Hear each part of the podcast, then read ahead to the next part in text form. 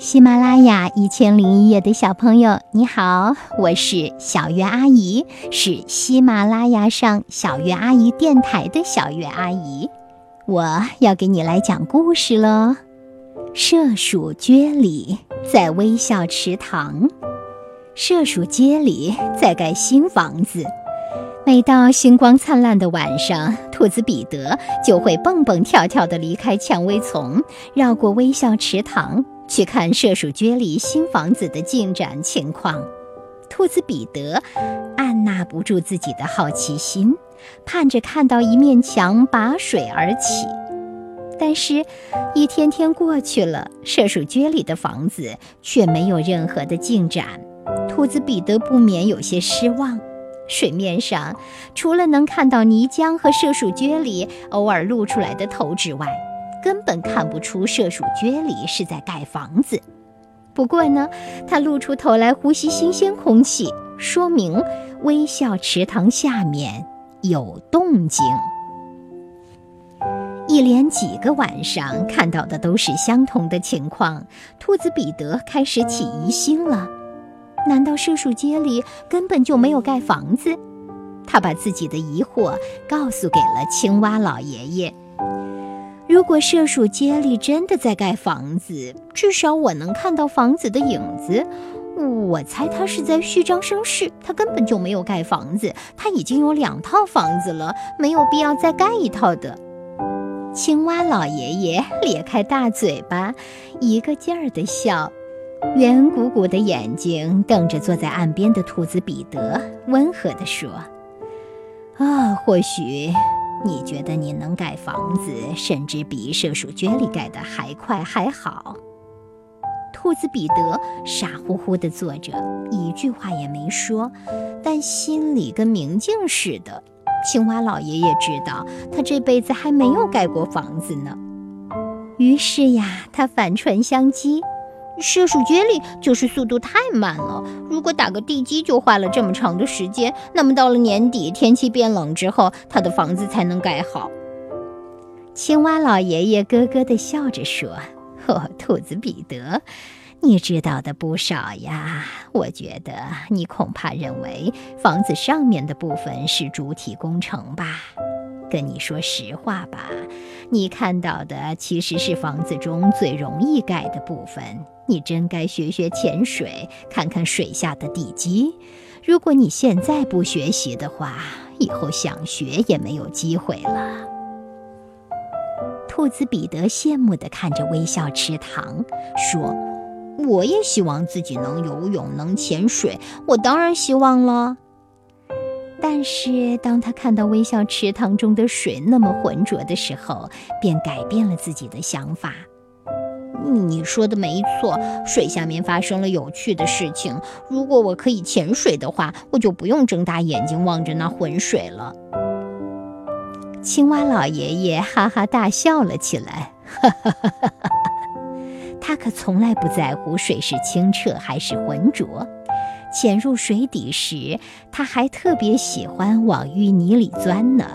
在他看来，不喜欢浑水的动物有些可笑。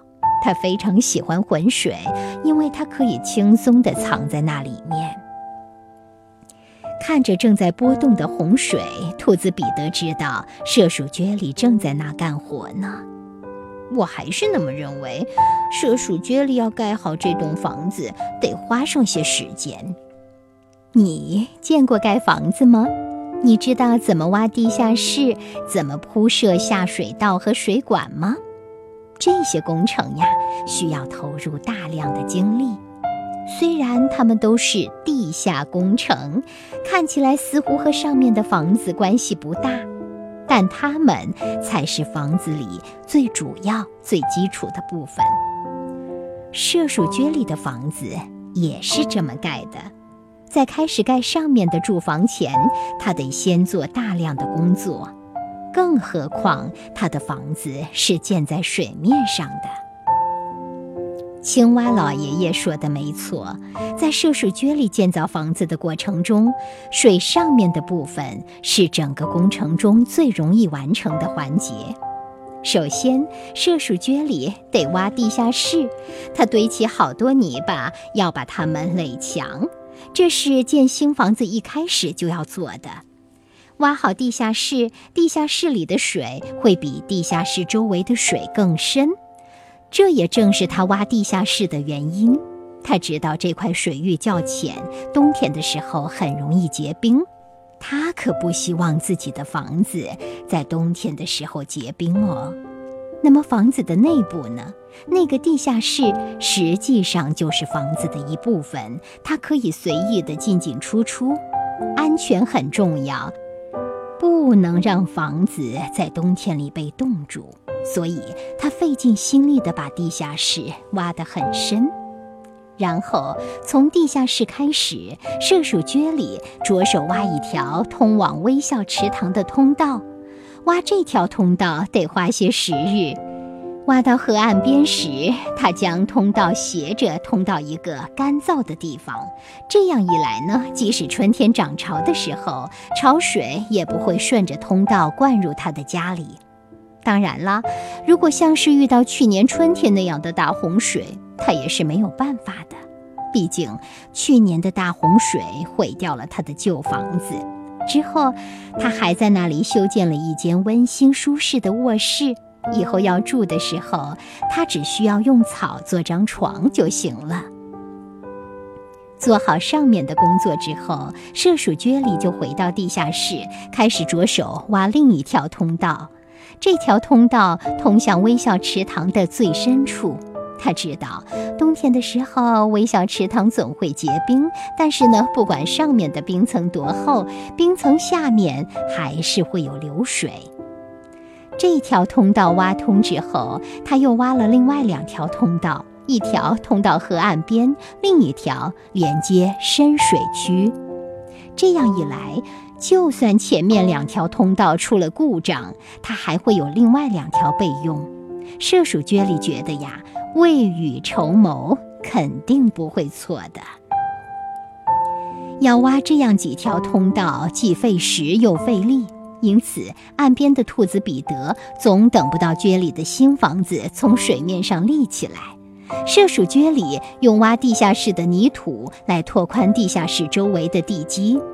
正是这项工作，使得那片水域变得浑浊起来。事实上，那些通道和房子本身一样重要，甚至比房子还重要。麝鼠蕨里煞费苦心地挖呀挖，他知道，说不定将来某一天，他就需要借助这些通道来活命。既然如此，他现在就得做好，不能出任何的差错。直到挖好所有的通道之后，他才开始考虑修建房子的其他部分。啊，原来盖房子就是这个样子的呀！小鱼阿姨之前还真不知道呢。所以，好故事就是带我们去了解我们的世界，你说对不对呢？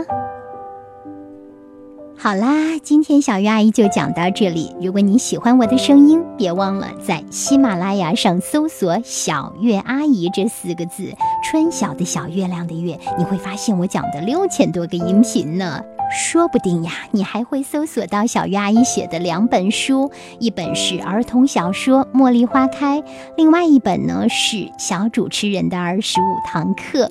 小鱼阿姨希望喜欢我故事的你还喜欢我写的书。好啦，今天就到这里吧，祝你有个好梦，晚安，宝贝。